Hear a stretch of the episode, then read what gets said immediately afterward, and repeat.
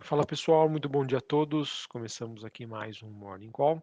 Nesta sexta-feira, dia 3 de março, eu sou Felipe Vilegas, estrategista de ações da Genial Investimentos.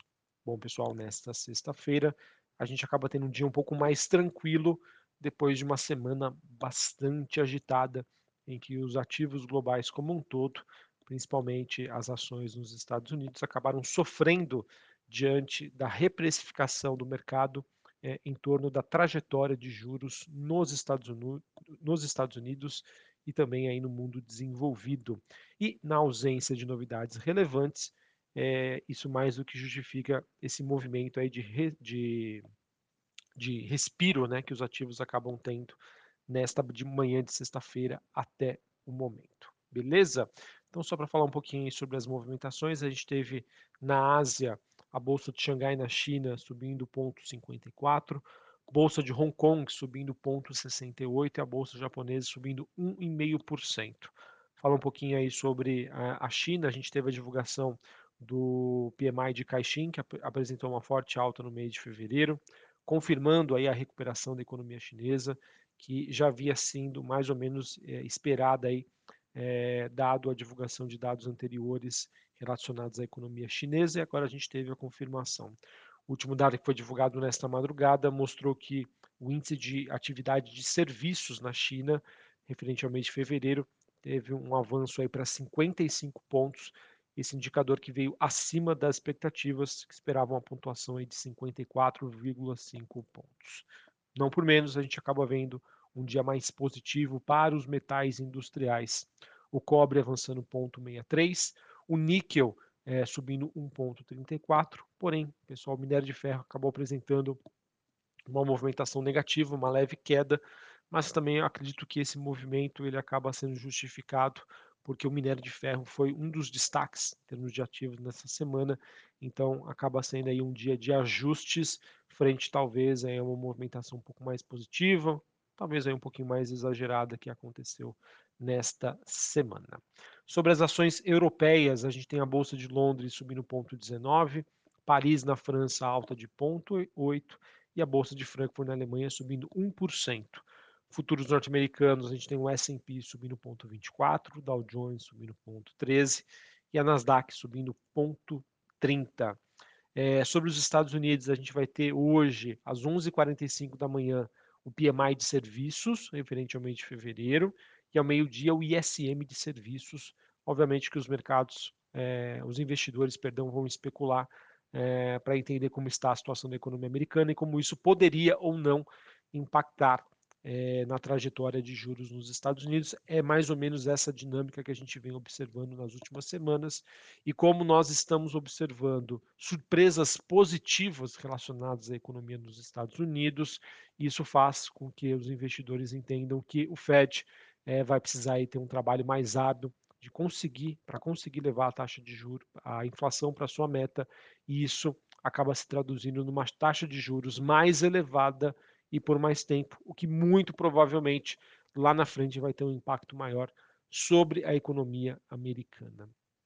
Além da divulgação desses dados, ainda seguem todas as repercussões é, das falas de alguns dirigentes do Fed. A gente teve ontem, após o fechamento do, do mercado, o, um dos dirigentes, o Christopher Waller, ele disse que seria a favor, sim, de aumentar os juros ainda mais do que é, o seu cenário atual, se os indicadores nos Estados Unidos continuarem mais fortes do que o esperado. Beleza? É, acabei falando das commodities metálicas, mas não falei sobre o petróleo. O petróleo WTI negociado em Nova York que tem queda de 0,17, 78 dólares o barril.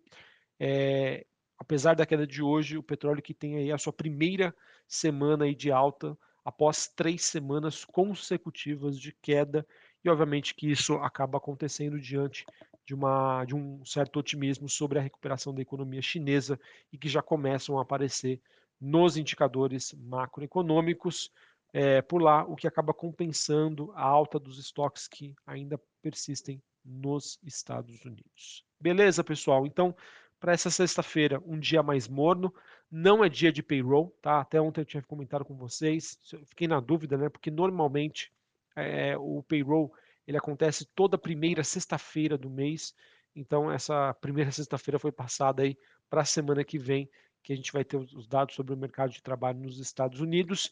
Não fosse isso, muito provavelmente a gente teria um dia um pouco mais agitado. Então, um dia de recuperação para os ativos globais, depois de uma semana é, bastante tensa, em que, novamente, é, diante dos dados mais, é, mais fortes, mais resilientes da economia norte-americana, investidores entendendo que o trabalho do Fed ainda deve persistir é, e, por conta disso, a gente pode ver mais à frente né, taxas de juros mais altas e por mais tempo, o que seria é, aumentaria a probabilidade daquele cenário é, de uma economia que vai retroceder, né, um hard landing, ao contrário do soft landing, o pouso suave que chegou a ser precificado principalmente no mês de janeiro. Beleza? Para falar sobre o Brasil, pessoal, infelizmente a gente segue ainda repercutindo as falas né, do presidente Lula, né, as falas do Jean Paul Prats, que é presidente da Petrobras, é, também seguem as repercussões do PIB que foi divulgado ontem, que mostra um cenário, obviamente, mais negativo relacionado à economia brasileira. É, a gente também tem teve aí os jornais repercutindo uma regra fiscal do governo que pode contar aí com ao menos 100 bilhões de reais. E isso poderia acontecer de uma arrecadação extra gerada pela reforma tributária, com o objetivo aí de reduzir a dívida pública.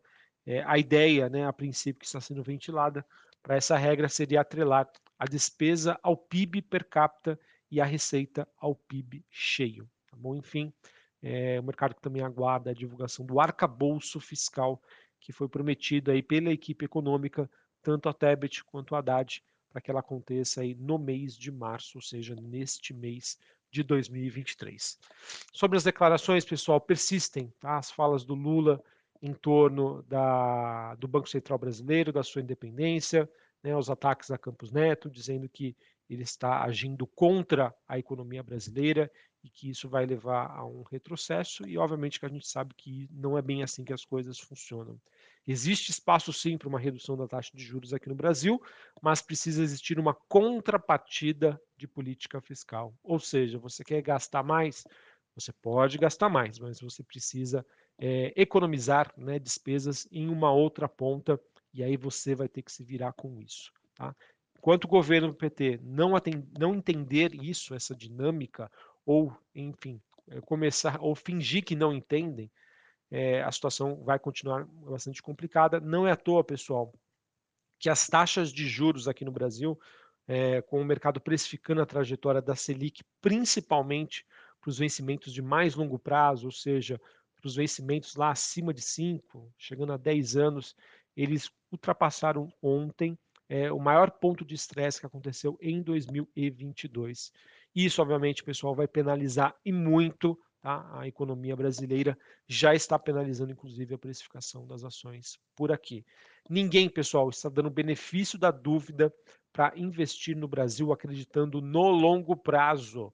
Tá? Ou seja, o investidor cobrando cada vez mais caro por acreditar no Brasil. Beleza? Enquanto que isso continuar, infelizmente a gente segue aí num cenário bastante negativo, tá? E de muita, mas muita volatilidade.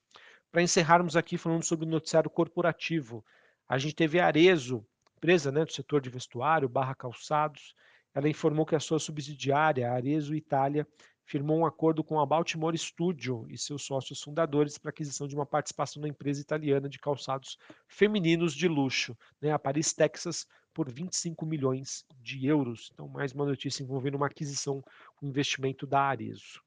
É, o Ministério da Agricultura aqui no Brasil, pessoal, informou que, que está considerando o caso como caso isolado né, de encefalopatia é, bovina, né, que é o mal da vaca louca, registrado aí no Pará no mês passado, mesmo foi confirmado aí como atípico esse laudo foi fornecido aí pelo laboratório de referência UMSA no Canadá e isso acaba repercutindo positivamente então para os frigoríficos brasileiros. Muito provavelmente a China vai voltar rapidamente a importar carne brasileira. E por fim, a gente teve a Oi, empresa do setor de telecom, que voltou a estar em recuperação judicial. Ela, ela disse que chegou a um acordo com alguns credores sobre os principais termos e condições para sua reestruturação de certas dívidas e também um financiamento de longo prazo.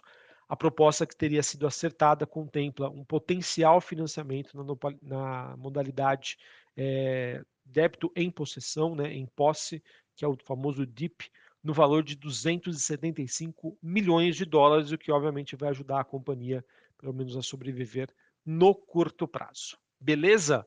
Bom, pessoal, então era isso que eu tinha para trazer para vocês. Um pouquinho mais do mesmo, um dia de ajuste para os mercados globais e, obviamente, que o mercado brasileiro continua sofrendo aí com os ataques do presidente Lula e também do presidente da Petrobras, tá? questionando a paridade de preços, a independência da companhia, o que foi feito nos últimos anos, o que acaba, sem sombra de dúvida, afastando o investidor.